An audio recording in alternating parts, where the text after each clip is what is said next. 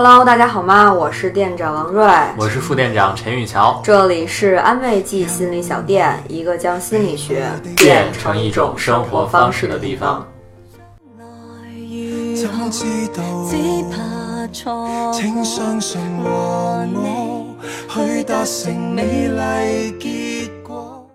之前我们发布的主要是心理武器的栏目，针对某个对很多人都非常困扰的心理困惑。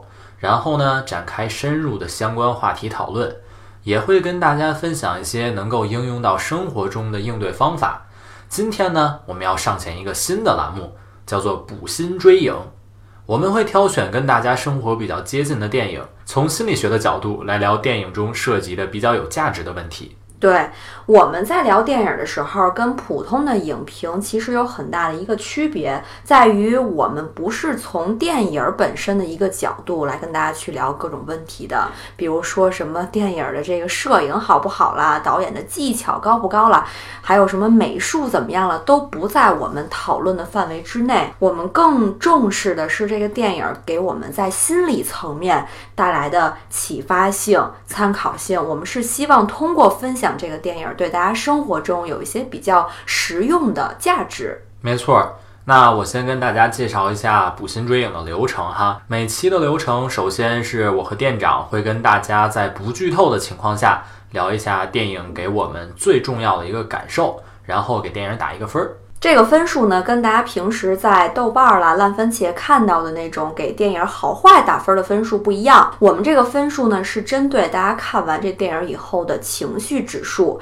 你的积极情绪越高，那我们这个分数呢就会越高。所以，如果你看到我们某一个分数分值，比如说七分了、八分了、九分了，意味着你可能在比较丧的时候、心情不好的时候，看完这个电影会有一个积极情绪的提升。但有时候呢，一个电影。而它有启发性的同时，可能未必会让你的情绪那么积极，没错，那么体验好。所以，如果我们给出的某一个分数是比较低的，那它说明，首先这部电影会给你带来一些信息的思考和参考，但是呢，它可能看完以后不会让你的心情那么的愉悦。所以你在选择这部电影的时候，可能就需要做一个心理准备。那你也看一看自己现在的情绪状态是如何。如果不是那么好的话呢，那可能这电影。就审慎的先，比如等一等，心情好的时候再看。对，那在我们打完分数之后呢，我们会提供一个推荐观看人群的信息。对。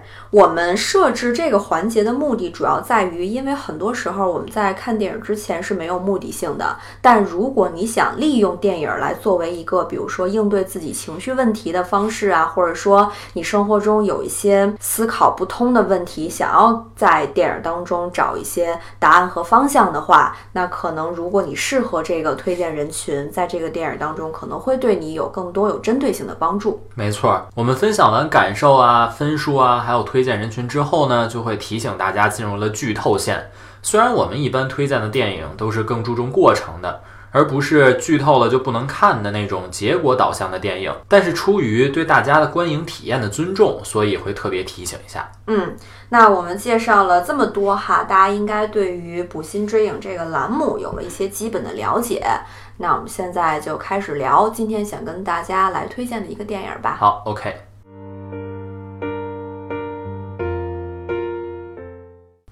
今天呢，我们要跟大家聊的电影是《原谅他七十七次》，导演是来自香港的邱礼涛，女主是大家比较熟悉了，香港曾经的天后组合 Twins 中的阿 sa 蔡卓妍在剧中扮演伊娃，男主呢也是来自香港的艺人周柏豪，在剧中扮演 Adam。女主的爸爸妈妈都是香港演技很棒的老演员了，一个是金马奖影后惠英红，女主爸爸呢是经常能在 TVB 中看到的形象，阿娇、吴镇宇、黄秋生等大咖也有在电影当中客串。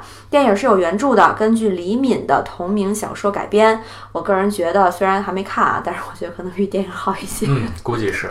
对，因为这个剧情是真的不错，是。然后这个主题也不错，对，可能就是电影拍怎么样了吧？对。然后在国内六月份的时候呢上映过，所以很多人呢应该有在电影院看过这部电影。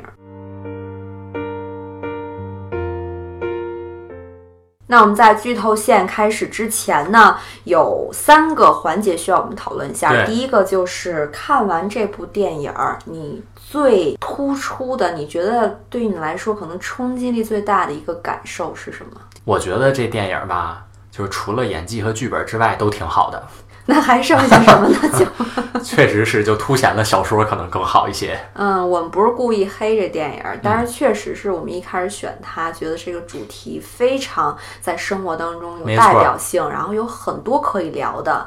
但是看完吧，可能确实觉得这个演技上欠佳哈，但我们还是很喜欢里边儿两位主演的啊。嗯，打个分儿吧，你觉得看完这电影以后情绪指数如何？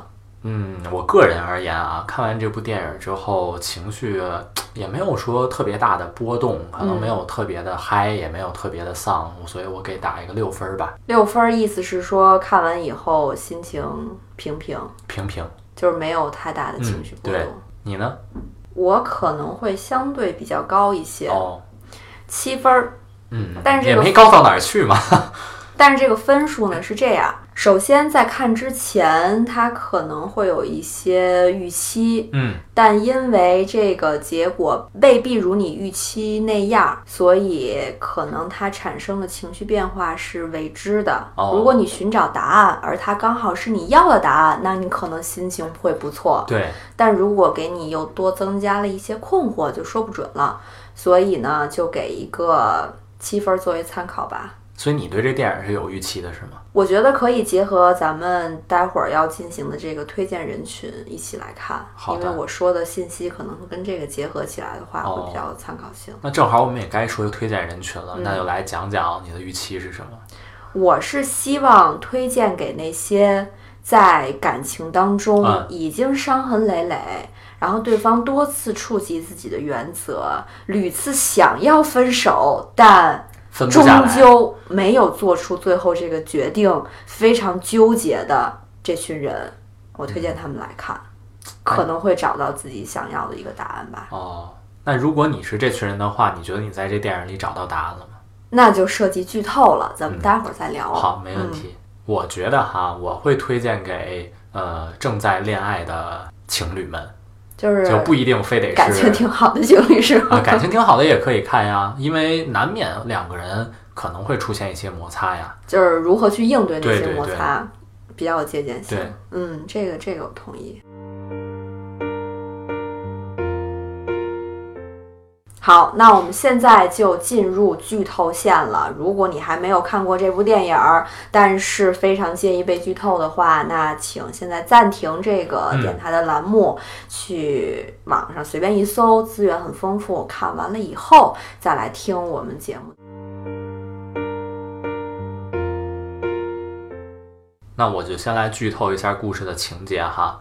这个故事呢是以相爱九年的情侣 Adam 和伊娃分手之后开始的。男主 Adam 呢，无意中发现伊娃的一本名叫《原谅他七十七次》的笔记本，才发现长久以来一直忽视了女朋友的种种感受。Adam 意识到自己的错误之后，开始挽回伊娃。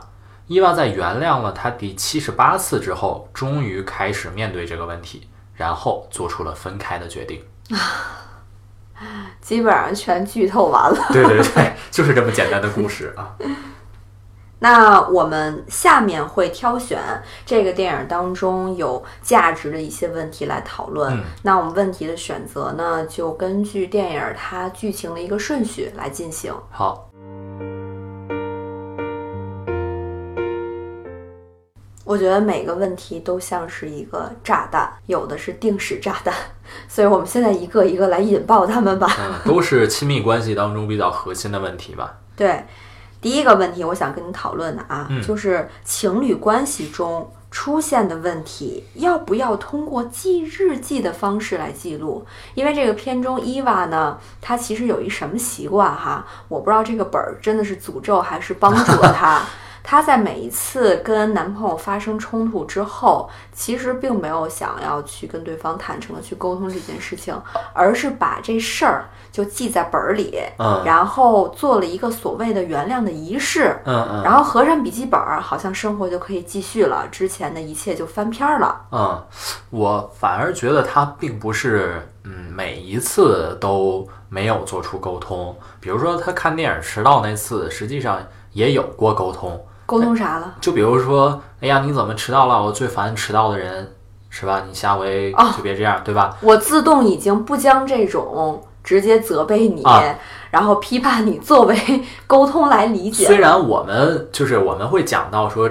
比较好的沟通方式不对会是这种对对对方式，但是这确实也是沟通的一种，是吧？我们可能习惯性的把沟通就作为一个正面的词去理解了，对。但事实上呢，沟通它也分说有效的、无效的，甚至是有害的，对吧？所以，嗯，他在无效的沟通的情况下去记录这些东西，我觉得算是给自己一个心理安慰吧。就是短期内它是有效的，是，这事儿说完了，然后呢，对方的态度也挺好的，来哄自己了。对，那这件事情就好像真的随着那笔记本翻篇儿，然后就就过去了过去了。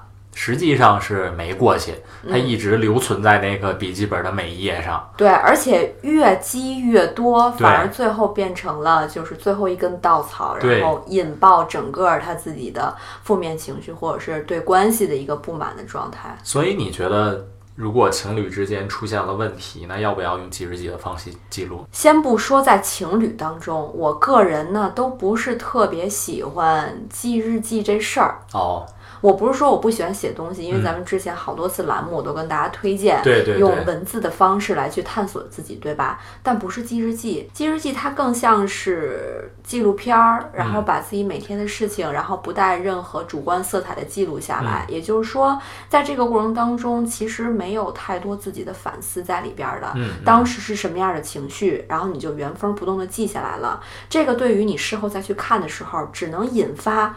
哦，你当时原来是多么痛苦，多么生气，多么难过。那其实它没有帮助你去重新理解这件事情，或者说找到一些可以去在生活当中应用的方法。所以相当于它只是为你不愉快的记忆，然后留下了一个重要的证据而已。但我认为这样的方式不叫处理。啊，就也就是说，你会觉得就用文字记录的方式其实是可以的，但是得看怎么记。对，嗯，就是日记的这种形式呢，我会觉得他没有把这件事情真正的原因找到，然后事后如果生活当中再出现同样的问题，应该去怎么解决呢？也没有提前去做一个准备，相当于浪费掉了这样一次非常好的文字处理的方式。反而给了翻旧账很多机会，是吧？对，所以我觉得，如果是出于这样的一个目的，把问题压抑下来、隐藏下来，然后不去触碰，用回避的这样的态度去面对的话，那我觉得记日记就是不可取的。那你会用这种方式吗？比如说自己解决问题的时候，或者是在情侣当中出现这样问题的时候。或者，如果你的女朋友用这种方式来记录，你什么感觉？那我感觉就有点恐怖了。是吧？其实我个人并不会觉得两个人之间出现问题，我也不喜欢用文字记录的方式去重现它。嗯我其实比较就内心中就琢磨了，你知道吧？就这件事情发生，可能就会想想好多好多好多就过去了，但是可能本质上差不太多哈。就是一个是脑子里的影像，然后一个是文字，是吗？对，那也就是说，你用了不同的方式，但可能是同样的本质，嗯，而你也持一个不支持的态度吧，哈。不支持。嗯呃，虽然我自己可能会倾向于这么做，但是我不支持我这么做。所以你也在一个调整的过程当中，调整，然后找到新的、更好的适合你的方法。没错所以，那咱们在这个问题上也算是达成一致吧。嗯首先我们不反对记日记。其次呢，也不是说它没有可取之处，对，而是如果你可以通过文字的方式把这件事情处理除了好还原之外，能够有更多的建设性的思考，那它对于你以后的生活就是有帮助的。对，重点在于解决两个人的问题嘛。对，但如果你只是单纯的把憎恶和仇恨记下来的话，它只会积累的越来越深。对，哎，我倒是想到一个折中的方式，如果我们真的说不在情侣当中吧，嗯，在生活当中，然后有一些不愉快的事情，但但也无处诉说，然后把它记下来以后，然后再撕掉它，扔掉，就是不留作记录，这样是不是可以一定程度上又释放了情绪，但也采用了这样的一个方式来去应对？我觉得它不是一个长期可以使用的办法。比如说，我们隔一段时间用一次，或者说偶尔用一次，我觉得会有一些效果。但是如果一直用这个方法，我觉得效果就不会那么明显。而且撕日记这个方式，其实在电影里也出现过，就他在最后一次撕掉对，撕掉之后也成为了那最后一根稻草，对吧？然后他就做出嗯了分手的决定。我们把日记撕掉之后，好像是我们写下的东西就随着我们撕掉扔掉之后就没了，但是实际在心里也是一直还是有留着这个痕迹的。嗯，嗯。下一个问题更棘手了。啊，对，而且可能有时候不在我们能掌控的范围之内。对方父母如果和你的伴侣发生了冲突，应该怎么面对？同时，自己的父母和对方发生冲突，要怎么应对？再有。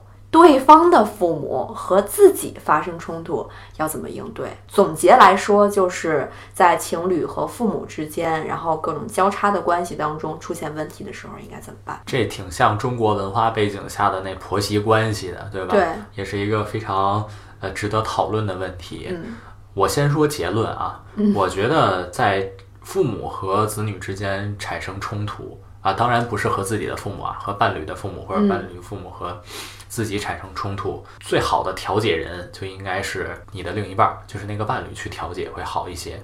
谁的父母出现问题了，然后谁去进行中间的调解中间的一个婆媳关系，那一定是儿子调解是最有用的，嗯，丈母娘和女婿的关系。对，是女儿调解肯定最有用。那如果你的伴侣和他自己的父母出现问题了呢？就比如说你女朋友啊和他自己的父母出现问题了，这里没你什么事儿。没我什么事儿，但你们都是在一个屋檐下，对吧？嗯嗯这件事情可能是在你们同时在场的情况下发生的。那得先看是什么事儿了。嗯，要是比如说这事儿，他们因为某一件事儿产生冲突，然后这事儿我就能给办了，我就能给解决了，那我就去解决这事儿，他们俩谁也别别动这事儿，嗯就完了。如果要是这事儿我解决不了，那我肯定两头哄啊。就比如说吧，咱们电影当中这个男主 Adam 和他自己的爸爸，嗯，然后这关系挺紧张的。一方面呢，可能他爸爸对他要求比较严厉，然后希望他当律师，嗯但这不是他想要的一个工作，对，所以经常因为这事儿然后发生冲突，然后不去上班啊，或者说经常跟父母会有一些口角啊什么的。女朋友，那这件事情是会影响到他的啊，因为他们现在已经没错同居了嘛，嗯所以如果这样的矛盾反复发生的话，对情侣之间的感情也是会有影响的。嗯，所以他在这个时候替他爸爸说话，好像也不太合适。然后替他自己说话呢，也确实影响了他的一个工作状态了，所以很两难的一个境地吧。我觉得在这件事情上，女主做了一个好的示范和一个不好的示范啊。嗯我个人认为，好的一方面就是他其实特别准确的能够把握住。觉察出这个男主的情绪变化，就是每次男主和他爸吵架，或者说产生冲突，实际上男主他自己本身是情绪很不好的，嗯，他没有说因为跟我爸吵一架之后我就特痛快什么的，他其实特别难受。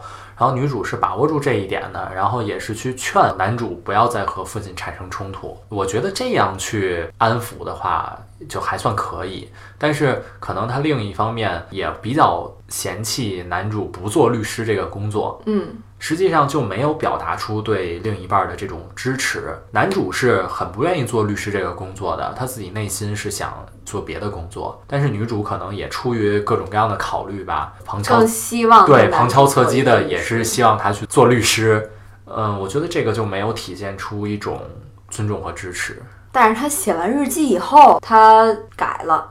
啊，对，这个可能就是后话了。我说在当时的那个场景下，呃，如果产生冲突，呃，我觉得他的行为就是给出一个评价吧。那也就是说，如果你的伴侣和他自己的父母嗯产生了问题，而这个问题与你无关的话，那也就是说，我们可能有两个步骤嗯是可以作为一个参考的。嗯，第一个步骤呢，就是你真的要理解他的情绪，对不是说，哎，你就听你父母的就行了，或者你不想听，你别听就行了。对对不是这么简单的一个事情没，错因为和父母之间的关系是很矛盾存在的。他们有时候呢给的建议真的不是特别的合理，嗯但因为有长辈这样的一个角色存在，所以我们可能不听父母的这个建议的话，也会产生一些冲突。嗯所以你要去理解这样矛盾的一个心情。他如果能够感觉到被你理解，而不是你去指责他、批评他的话，其实这事儿缓解一半了。没错，另一半儿就是第二个步骤，他如果真的有自己想做的事情，而被困在了自己不喜欢的事业里的话，为什么不跟他去探索一下，找到他喜欢的方向的可能性呢？对我觉得去表达出自己的尊重和支持是解决这个问题的最好方式了。因为人生不是只有物质基础而已。他如果在这样一个虽然非常挣钱，但是干得不愉快的工作当中，你们的婚姻生活、你们的感情生活也是不会幸福的。对咱们刚说完的情况是你的伴侣和对方的父母之间产生了一个冲突，也就是说与你无关，嗯那可以参考我们刚才的一个步骤。嗯但是如果你自己和对方的父母，或者对方和你自己的父母产生冲突的话，可能就是一个更棘手的存在了。是，因为毕竟双方彼此之间，其实如果没有情侣这层关系的话，就是陌生人，陌生人就是没有必要进行交往的人。是所以你刚才给出的一个建议是说，让当事人自己来去调节双方的一个矛盾，对吧？那作为进入冲突的那一方，应该怎么抽身呢？比如说，如果你跟你女朋友的父母产生冲突了，你应该怎么抽身？我觉得首先得在情绪上来之前做好这个准备，什么准备尽量少的接触吧，或者说尽量少的就一些可能产生冲突的问题进行讨论。像电影当中，Adam 和他的这个女朋友的爸爸饭局当中，一开始一些问题可能讨论的不对头的时候，就也能控制住稍微，但后来越讨论越激烈，然后把他腿都踹肿了，他还是会继续跟他爸爸吵架，对吧？所以我觉得可能在一开始的预防上就得告诉自己说，哎，可能会产生冲突，你不要上头。我觉得其实他们这个问题的爆发是必然的，嗯，因为在这件事情发生之前，Adam 自己就没有做好不去跟他爸爸吵架的准备，对，而是他似乎有点儿希望说再找一个机会，然后说服他爸爸，把他那种非常顽固的想法、非常自大的状态就打败。所以他自己，我觉得是带着这样一个隐性的目的去做的，所以这个冲突就不可避免。对他本身就想跟他爸吵一架。对，我觉得这个本身其实是挺不尊重自己伴侣的一个表现。是，所以我觉得这件事情虽然是和对方父母产生的，但其实也暴露出他自己在感情当中的一个态度和定位吧。对，而且我觉得，呃，突然想到的哈，就是可能会有另一种方式，如果不想跟伴侣的父母进行争吵的话，可能就需要去了解他们到底想要的是什么。比如说电影中，其实女主她爸爸还是很舍不得女主跟这个 Adam 在一起的，嗯我反正是看出来是这样哈，所以可能对 Adam 会有不满意的地方。就像婆媳关系中也是，就是婆婆肯定会觉得，呃，儿子去伺候媳妇儿啊是不好啊，是吧？那就会舍不得呀，就会产生矛盾。如果要是作为我们来讲，能够去体察到对方是这样一种想法的话，可以顺着这个思路，对，可以顺着这个做一些思路，表面功夫，对对对，比如说对方就是真的呃舍不得女儿走啊，那 Adam 明完全可以说一周，你比如说回来回家住两天，可能就会缓解一下。或者在岳父大人面前。表面上做的，比如说非常宠他的女儿啊，或者说对父母的一些话，就装作言听计从的样子，对对对，这是一种参考吧。话是这么说，挺难做到的。嗯，我觉得这双方都能够理解这一点。对气头上来的时候，也是很难去控对，制。尽量就别让自己带着情绪去完成这事儿就好。因为他爸爸很多话说的确实是非常让人恼火，也没错没什么逻辑。对对对，但我觉得你刚才说的那一点很好，就是两个人一定要对同一件事情达成一致的处理方式。比如说，就算是两个人表演，已经可能提前都商量好了，对这只是暂时的。我在你父母面前如何表现，是你在我父母面前如何表是现，咱们就约定好了，就这样去做。但我们实际生活中该是怎样的一个角色，就是就行了。对，这让我想到了，我曾经听到一个儿子的妈妈教育这个儿子，说是怎么处理未来可能的婆媳关系。他是这么说的哈，就说你要当着我的面儿伺候你媳妇儿，我肯定受不了，你别让我看见。你回家给他跪下都行，啊、可能大概就是这个意思吧。嗯嗯，其实大家毕竟不是每天都生活在一起嘛。对对，如果说几个小时的虚伪可以避免更大的你根本没有办法去解决的冲突，那我觉得是划算的。没错，而且你爱的是你身边这个人，对，他的父母只是你不得不去处理的一个关系。又不是天天跟他父母生活。对，所以一定要搞清楚你生活的重心到底在谁身上。是的，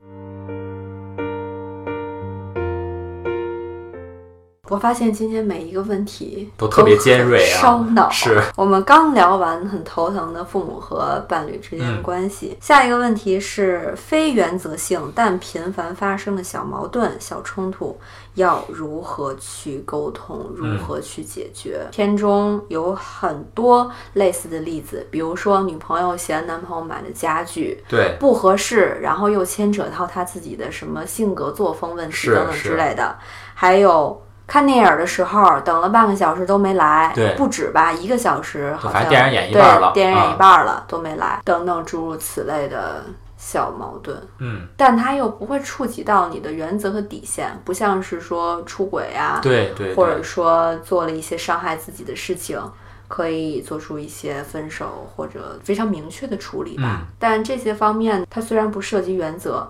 可是你背不住它每天在生活当中发生啊，它频率如此之高的情况下，其实这个问题的严重程度还是挺高的。就就会有积累是吧？像这个电影积累了七十七次就爆发了。对，就是每一个芝麻大的事儿，最后都会越滚越大，越滚越大。首先，我有一这么一个观点，我并不觉得这七十七件事儿对于女主来讲都是芝麻大的事儿。嗯嗯，我觉得一定程度上还是很影响他的。虽然不是出轨这样原则上的事情，但是也是很让他心里难以接受的事情。那咱们就先说像买家具，嗯，或者迟到这类的事情好了。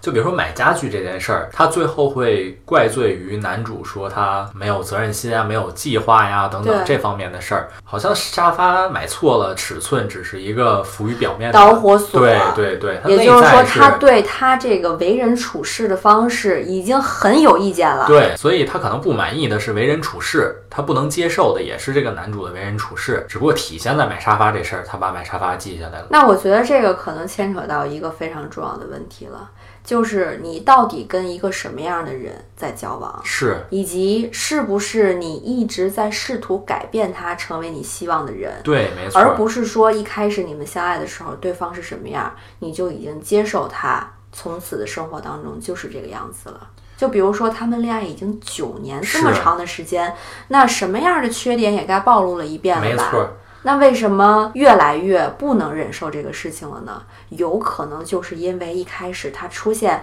这样一个缺点或者小毛病的时候，你心里的一个状态是啊，没事儿，这只是一个小问题，忍忍就过去了。对，忍忍就过去了。我们现在这么相爱，而且我以后有那么大把的时间，可以用我的这个力量，我们爱情的力量去改变它，就变成我想要的那个样子。然后这个毛病和缺点以后就没有啦。嗯所以我嗯现在的忍耐只是暂时的。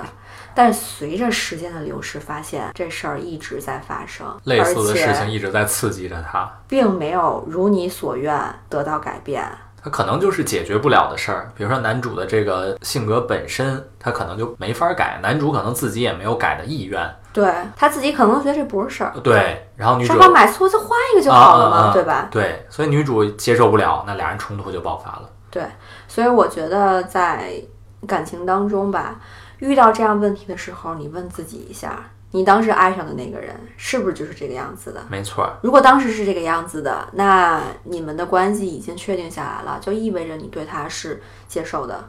那如果是不接受，你一开始为什么不说清楚呢？而且在遇到这样的事情的时候，我觉得也要问自己：那既然他是这样，可能我之前没有发现，那现在发现了，我是不是能接受呢？我要不能接受，那他是不是能改变呢？就非常非常明确的一个二选一的决定。对，如果你愿意接受，对方也愿意改变，当然皆大欢喜啦。没错，但是很多时候，其实我们对于自己身上的一个特质，即使知道它是缺点，也很难去改变了。一方面，它也许对我们自己的生活没有那么大的影响了，而且也已经变成习惯化的一个行为了。嗯改变起来呢，那可能真的是抽丝剥茧，把自己整个性格啊或者人格当中非常重要的、没有办法剔除的组成部分进行改变，那其实是挺残忍的一种方式。是，所以说就看两边能不能互相接受了。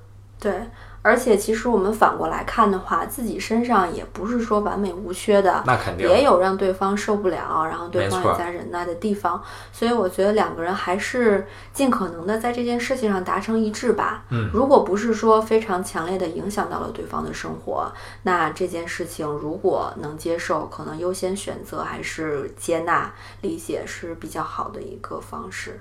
但如果真的是没有办法忍受，像电影中女主就是忍受不了男主这样的性格，还是需要进行一个沟通，看男主那边能不能改。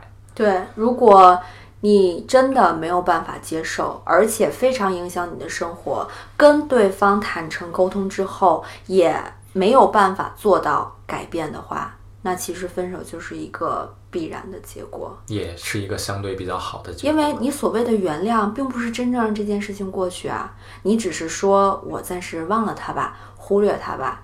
可是以后这件事情再次发生的时候，你的情绪不仅没有得到缓解，反而更加强烈了。没错所以，这就是一根刺，一根钉子。那如果一直在你心里的话，这个日子真的是没有办法稳定的生活下去的。嗯，所以放在电影中来看的话，女主相当于是重复了同样的一个模式，七十七遍而已。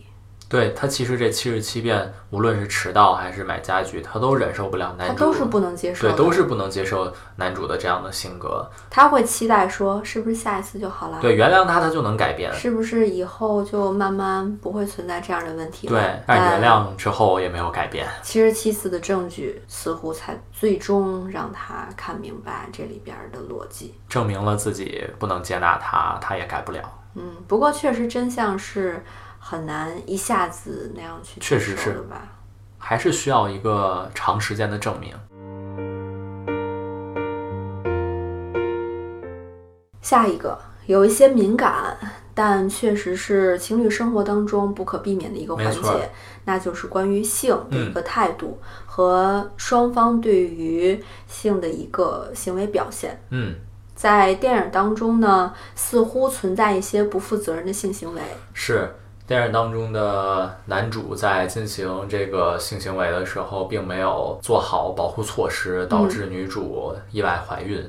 然后，虽然他自己可以承受说呃有孩子我们一起来抚养，听起来好像是一个负责任的表现。对，但一个孩子的出生是需要很多心理、经济上的准备的，是不是你一时的疏忽就可以承担的一个责任。实际上，女主她本身是没有做好这个准备的，所以她在发现了自己怀孕之后，也没有跟男主说，自己就去把孩子打掉了。对，因为这件事情实在是没有一个沟通的空间。，对，我们不是在还没有孩子的情况下去讨论我们要不要孩子是，我们什么时候要孩子，是而是他已经在你毫无准备的状态下到来了，而且还是不负责任的行为。对，女主是计划着说不要孩子的，但是突然出现了这个，那她可能能反映出来的、回忆出来的一些，都是男主那些不负责任的行为吧。而且在这种情况下，如果被迫生下了孩子，那女主得抑郁症的可能性，我觉得是很大的。嗯，对，因为本来产后可能就会有这样的风险，是而且这个过程还不是她做好了心理准备的，所以长时间处于这样一种比较压抑、被迫的情绪状态下的话，可能以后的生活，我觉得会非常非常的困难。嗯，没错儿。这也正好成为了女主第七十七次最后一根稻草。对，没有说再见，然后就离开了他们一起生活的屋子。对，之前呢，我们视频里，安文琪视频里嗯其实做过关于相关的话题。嗯当时讨论的一个重点是婚前要不要进行性行为。嗯嗯，然后我们的一个态度是什么呢？其实除了你自己对于性的一个态度之外，你们两个人的态度是不是一致的？没错。能不能达成某种共识？嗯，比如说两个人都想要把第一次留在结婚之后，嗯，那没有问题呀、对对吧？对，如果两个人都认为没有必要，婚前就可以进行，那也是两个人的一个选择。对，最怕的就是什么呢？一个人其中一个人不愿意，嗯另外一个人又迫不及待，是那只能有一个人进行妥协了，而往往是那个不愿意的人。对。如果要是进行妥协的话，其实也是一个不好的结果吧。可能会存在两种情况，一个是在恋爱当中的妥协，会让不愿意的那个人认为是在付出、在牺牲，没错，他会期待你给我更多。对可是性对于对方来说，并不是一个什么大不了的事情，啊，就是一个普通的所以。他不会给予你期待的这个回报。嗯，那在这样的情况下，可能积怨就会越来越对，深。没错，而如果你们的关系没有继续下去，那分手之后，对于不愿意的人来说，又是一个创伤。嗯，因为他当时做出妥协，就是可能本着一个可以和你继续走下去的假设吧。是。所以无论在哪一个方面，实际上两个人达成同步、达成一致还是蛮关键的。对，其实我是对于各种恋爱的形态、形式、价值观都是接受的。嗯，我评价一段关系的好坏与否，就是两个人人家自己是不是乐意这样去是做。没错。那感情生活是与别人无关的，嗯，所以如果他们对于某件事情，也许你不能接受，但是人家都是可以接受的，我们也没有权利去指点什么。对，所以如果此时你在恋爱关系当中，在这些重大的问题上跟对方不能达成一致的话，其实是真的是一个需要去注意的信号。两个人也需要就这个事儿去好好沟通一番。对。下一个问题很有意思啊，也是最近可能比较火的一个问题吧。旅行嗯对于情侣的考验。嗯，电影当中两个人一块儿去了日本旅行哈，然后在旅行的过程当中也有那开头简直太经典了，应该是很多情侣出去之后的，惯常的反应。对，一个人没有做计划，然后导致迷路，两个人吵架分开，然后最后给找回来，是吧？太套路了。嗯，不过这也能反映出来一些问题，就像这个过程当中，女主还是会反复的说男主，哎，你怎么不负责任啊？不做计划呀？我们要去哪哪哪儿，但你之前其实你发现没有，跟那个买沙发那事儿一模一样。样的，就是本质上都是一样的。对，只是对方没有做计划，对然后又扯到他是一个为生活没有规划，然后总是吊儿郎当的这么一对对个人。但是我觉得关键在于旅行这个事儿本身就特别容易暴露出这些问题。我之前写过一篇文章，三天确定一个人啊是否合适的方法，其实就跟咱们这个问题很接近。嗯，你觉得为什么三天的旅行就可以确定两个人是否合适？我觉得重点在于一块儿生活了，因为生活当中的方方面面一定是会体现出平时普通约会的时候体现不出来的各种更全面、更真实的自己吧。嗯，比如说两个人要一块儿做决定啊，两个人互相要为对方的决定负责任呀，等等等等。还要处理一些生活当中各种各样的细节、生活规律、对，生包活习括惯什么的。呃紧急事件等等，都会在这些旅行当中去体现，避免不了会产生更多的价值观呀、三观的这些冲突和摩擦。嗯，我觉得在旅行的时候，那样一种自己不是经常生活的空间里，它其实更多的暴露的是自己比较接近本质的一个反应。对，因为并不是旅行中的每一件事儿你都能够做好万全的准备，不像两个人一块儿出去约会，你可以做好一些准备，比如我打扮成什么样儿啊，那个嗯穿什么衣服，怎么怎么样，我到时候说什么话，你可能都有会有一个预设在里面，会比较简单这个场景。但是旅行当中突发事件太多了，你就能够看出对方是怎么应对的。是不是符合你的想法？所以是两个人更接近自然状态下去交往的一个状态。没错儿，所以你看，其实两个人啊、呃男主和女主在一块儿生活的时候，也发生了这么多的呃摩擦，也是一个道理。嗯，所以很多人要不然就是在旅行当中可能就定了，对，比如说没错就太感受太好了，就就这人了，然后可能回来就领证了。对但有些人呢，啊可能是本来是蜜月，结果分了，也，说不定。没错儿，没错儿。他是能够短时间内，然后把生活中的万象都包罗嗯，在这样一个特定的空间、时间里的这么一种方式。太考验两个人的配合了。对，这就让我想到之前在看《围城》的时候，钱钟书呢借着笔下的一个角色，嗯然后说出了对于旅行和夫妻关系他的一个态度和见解吧。嗯嗯他是这么说的。旅行最实验得出一个人的品行。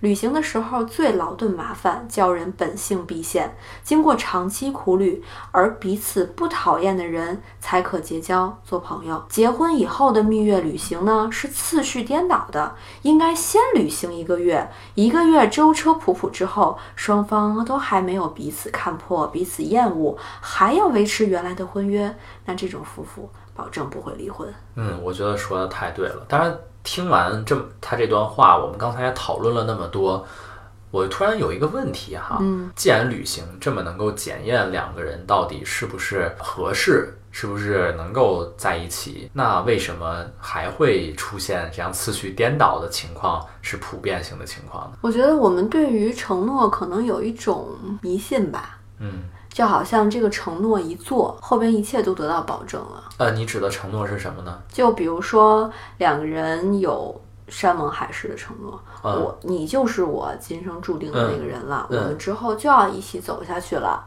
但这话说起来很容易，可能说话的时候也并没有一个具体的方案和出现一些危机的时候应该去怎么应对，所以大家还是在现实面前暴露出了自己轻易承诺而不能真正去负责任这样一个本质吧。所以你的意思是说，必须得有山盟海誓之后才能去旅行吗？不是啊，而是大家对于山盟海誓有一种不负责任的迷恋，我觉得是，就是太相信这件事情会成真了，所以再出现一些危险信号、两个人不合适的信号的时候，他是不信的。哦，比如说那么多次旅行了，每次都不开心，每次都不愉快，那其实就很说明问题啦。可是还要去忍耐，还要去承受，还要去期待曾经那个承诺当中会出现的画面和场景，所以等于自己把自己套牢了吧？我感觉。所以在旅行之中是会发现一些问题的，但是有可能根本就不去直面这些问题。对你不信，就哎特殊情况吧，或者说意外吧，还是偶尔才发生了，而且哎呀奔这么奔波，这么劳顿，可能不是平时应该有的状态。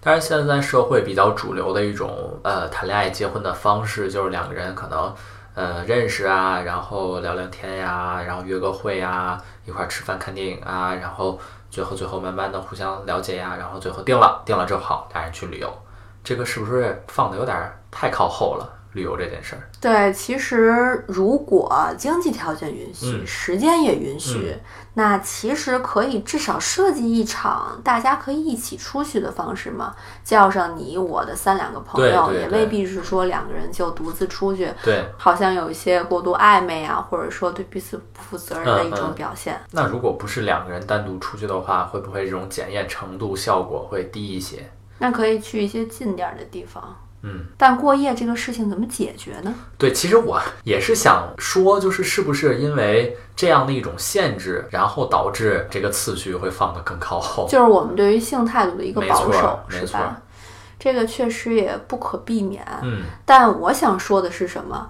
旅行的时候，它是放大了生活当中的一些细节，是意味着生活当中这些事情是发生过了的。对，但你选择去回避它，或者不去相信它，即使它就这么赤裸裸的摆在你的面前。所以，即使没有旅行，我们还是有机会看到的。但关键是你自己能不能做出这样一个决定是最关键的。是，只不过旅行是更容易去展现出这些东西，你在生活当中一定也能够发现。对。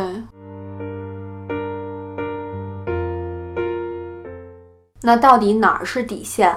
我们把这个重量级的问题放到最最后去聊。好，嗯，在这之前，我们还有一个值得讨论的问题。对嗯，这个问题也不是那么轻松可以回答的，嗯是的大概就可能需要想个几十分钟再回来答吧。这也是一个每个人可能见解都不太一样，又能找出一大堆理由支持的这么一个问题。那这到底是一个什么问题呢？怀疑对方有问题的时候，要不要查手机？嗯，这问题实在是太难回答了。你先说。我觉得这里边先澄清几个基础线索。嗯，如果这是个问题，那应该意味着，如果没事儿的情况下，彼此是不会看手机的。，对，也就是说，不看手机是对对方一个信任的表现，是，而看了就是不信任的一个表现对。所以，看手机这件事情本身虽然无伤大雅，但是它可能会伤害你们的信任关系。嗯，而且在这一点上，我觉得两个人也要达成一致，就是两个人可能觉得互相看对方手机都没什么，也不代表着信任不信任。对，这就是人家的一哎个方式，那没问题。那就没问题而且回家第一件事儿就是先把手机掏出来，哎彼此交换一下。对，那就也没问题。但是咱们这个，所以我们这问题针对的就是你们是有信任关系的，达成了一致，不会随便看对方手机的，而且看了确实就是不信任的表现的。那在这样的情况下，如果你通过别的一些生活线索发现好像有点问题，好像有点端倪，嗯这个时候你要不要看？也就是在影片当中，Adam 跟伊娃在那儿看电视的时候。他跟那儿啊滴滴滴摁手机，而且还那个显示出那种非常开心迷之微笑，对吧？然后都伊娃说什么话他都没听见。对，而且当伊娃想要去了解刚才你为什么在发信息的时候露出那样的笑容的时候，其实 Adam 是表现出一些慌张而且还回避了。和回避的。对吧？即使后来当伊娃生气的时候，对对对他把手机啊杵在面前，说：“你看吧，你看吧。”可是那个时候，已经是回避之后的那种而且已经产生怀疑了。没错。嗯，所以在这样的情况下，你先说你会怎么办？我其实倾向于不看不看啊，啊？我是倾向于不看。那问吗？问要问，怎么问？嗯，我可能和伊娃的那种问法差不多，就是旁敲侧击的。你还记得伊娃在电影里是先问 Adam 说这哎电影演的什么内容吗？嗯嗯然后 Adam 回答不上来，嗯他才慢慢追到这件事儿上。我其实我觉得他那个问法已经婉转，但直击要害了。呃是挺婉转，你能够判断出很多信息了。是是，我觉得是不会看的。嗯，呃，因为可能出于尊重也好，信任也好，我觉得是不会看的。那如果你没问出什么来呢？没问出什么，肯定自己就心里瞎琢磨呀。那这事儿怎么收场呢？呃，有待观察，就这么就过去了。哦然后后后有待观察边如果要是再有这样的事情，我可能还会再去问。但是你这跟逃避有什么区别？我没逃避啊，我要逃避就不问。可是你问了，并没有问出结果啊，那相当于就没有处理啊。对方一定会给我一个结果的呀。比如说啊就是没什么事儿啊，或者啊，说对啊，啊那有事儿的也会跟你说没什么事儿啊，那就觉得我傻就骗我呗。所以这事儿就是无法解决，是吗？嗯，我觉得在于两个人的这个信任的基础的建立吧。就是你觉得之前是信任的，然后你问了，他说没有，那就是没没有。对，如果要是两个人那之前得多信任。是，如果两个人的信任基础建立的好的话，我觉得就没有问题。嗯，那你要遇到这样的事儿，你会怎么办？我早就想好了，嗯，如果我发现有不对劲的地方，我会直接问你要，哦你现在就给我看。哦如果不看，也是一个结果。哦，那这会不会对方可能故意生你气，就是说那我就不给你，你看了我就不给你，但实际上没什么。我觉得那是非常虚伪的绑架，我不吃那套。嗯嗯嗯，就你用什么？哎，你看了我手机，是不是就不相信我呀？嗯我此时此刻就是有值得很怀疑的理由。对因为此时此刻我看到了一些让我不值得信任的嗯消息，嗯而我为了想继续信任你，所以用了这样非常坦白和直接的方式。嗯嗯，所以你不用用这种好像把责任又推到我身上的方式来躲避你无法回答这个问题的真相。所以就是像 Adam 那样把手机甩给你，你就会看了，对吧？我会看，嗯嗯，而且他一开始不让看的时候，其实心里已经有数了。对，这倒是。嗯，无论他是真的有问题不想给我看，还是他没问题用这种方式来让我内疚，我都觉得这不是一个可靠的、值得继续走下去的人。嗯，但是这点我觉得得提示听众们一点啊，嗯就是我们虽然给出了不同的答案。但是也不建议说大家都模仿我们的答案去做哈，也需要根据个人的情况不同来去找到一个比较适合自己的方法哈。我觉得其实你在听取建议的时候，唯一一条参考就是它出现的后果你能不能承受。是，如果你能承受，大胆去尝试；嗯，如果你不能承受，那么请三思。对，就像店长这样直接抢过手机要看的这种，如果对方也接受不了，你也接受不了，后期会吵起来，什么叫抢过来啊？要要我是非常的高雅、非常平静的问你，是麻烦手机给我看一眼。啊，非常的庄严肃穆的要跟对方要这个手机啊，就是直说，嗯嗯嗯，就是看自己能不能接受吧。因为如果这件事情不能直说的话，它也是一个信息吧。比如我没有去想用店长这样的方式去解决，可能我比较担心的就是两个人可能因为这事儿会产生一些冲突，但是我为了又回避那些冲突，所以我就不会采取这样的方法，还是根据个人情况，然后来去选择自己的最适合自己的方法。对，也许一时半会儿承受不了这个所谓的真相呢，嗯，对吧？可能得慢慢来。对，就用我这种回避的方法。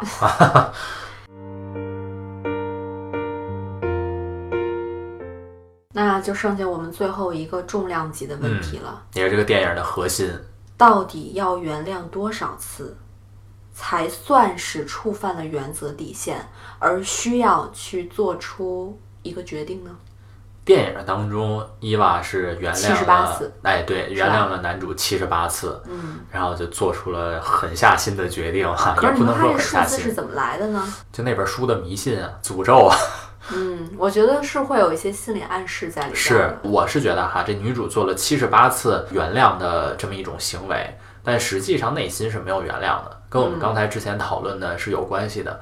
就可能每一次小的事件，最后都能归结于男主说不做计划、不负责任呀、吊儿郎当这样的性格，他每一次都觉得是原谅了这个表面上的事件，但实际上这个核心一直没有原谅。我觉得这种事情就是有第一次就有第二次，因为两个人在相处的时候，我们虽然不是故意去试探对方底线吧，嗯但是有一些事情出现的时候，并且引发了一定结果的时候，可以作为我们去看待对方底线的一个参考和基础。呃，我觉得这个电影当中其实也会有不同的地方，在于，呃，伊娃实际上没有和 Adam 就这件事做一个有效的沟通。嗯嗯，所以这个是咱们就是第一个问题里面讨论过的嘛。那我们还是优先选择说有一些建设性的方是案来解决问题的。对你也不能说因为这件事情，哎，触犯了我的底线，我很明确，好，那就分了吧，可能也不太适合哈。对，如果在有效的沟通之后，我们发现这件事情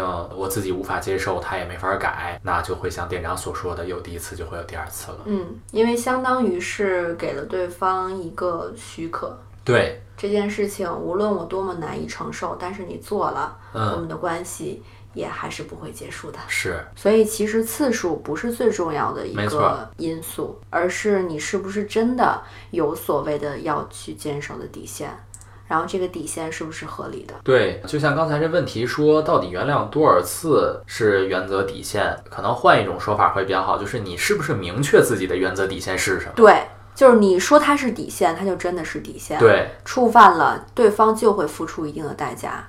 但如果你说了，你反复说它是底线，而对方也反复去践踏这个底线，并没有任何悔改的意思哈。对，那这个底线的意义是什么呢？对，就好像你自己打破了这个底线似的。对，不是对方侵犯了你的底线，而是你允许对方践踏了这个底线。没错，但是在这里我们要说，这个底线也许不是我们平时所说的，比如出轨啊这样类似大众都认可的底线，就是每个人心中可能都会有一条属于你自己的这个底线能每个人都不太一样。我觉得把这底线还是跟对方说提前去沟通一下是比较好。比如说平时，呃，快要涉及到这些问题的时候，然后去坦白的、直接的表达自己在这个方面是一个怎样的底线。比如嗯说，在这个身体出轨这个方嗯面，然后很多人就明确表示出是不接受的嘛。那很显然这是你的底线对。对对，那如果对方触犯了这样的一个底线，你是怎样去回应的？是，是你对自己底线的一个捍卫的方式。嗯，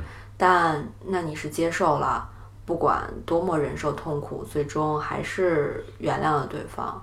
对那其实这个底线就不存在了。对这个是你一定要清楚认识到的，不是说一定要劝你去分手，对一定要说让你们的关系结束，而是你说的这个底线，如果在这样的情况下它被触犯到了，那它就不存在了。这个事情你是要有意识的。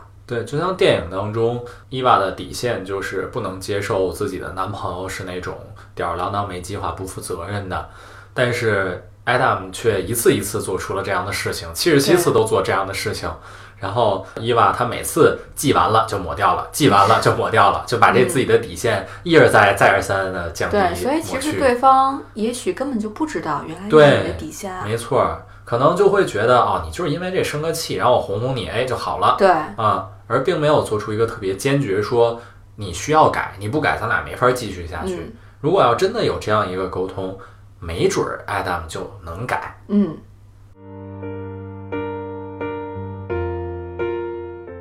好啦，今天的节目就聊到这里啦。我们也是口干舌燥，感觉脑仁儿就被掏空了的感觉。今天的问题都太尖锐了。嗯，如果大家喜欢我们电台的话，欢迎用订阅我们的方式来支持我们做出更多更好的心理学的节目。那最后呢，送上本片电影的主题曲《请你爱我》，是两位主角儿共同献唱的，蛮好听的，分享给大家。希望大家都能够在感情当中。找到属于自己的原则和底线，并且坚定的去捍卫它。哎呀，我腿都坐麻了。虽然聊这么半天，但是我就觉着还有好多问题挺有意思的。就比如说，我一直想讨论的，没有放在节目中，就是你有必要跟他讲。哎呀，这个这个，我是觉得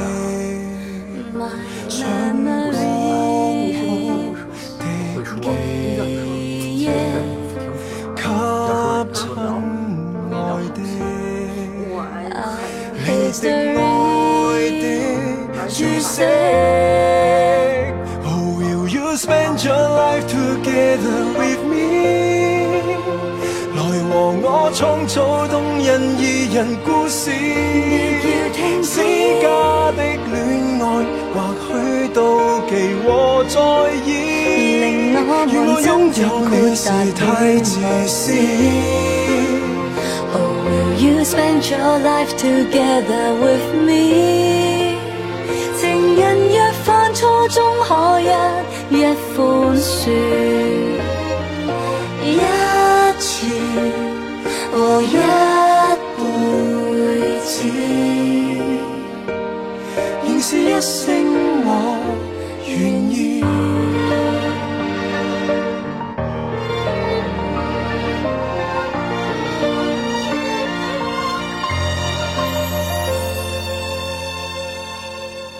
Oh, will you spend your life together with me？來和我創造動人人故事。別要停私止。家的戀愛，或許妒忌和在意。令我們真正豁達與無私。Oh, will you spend your life together with me？情人若犯錯，終可一一寬恕，一次和一辈子。仍是一声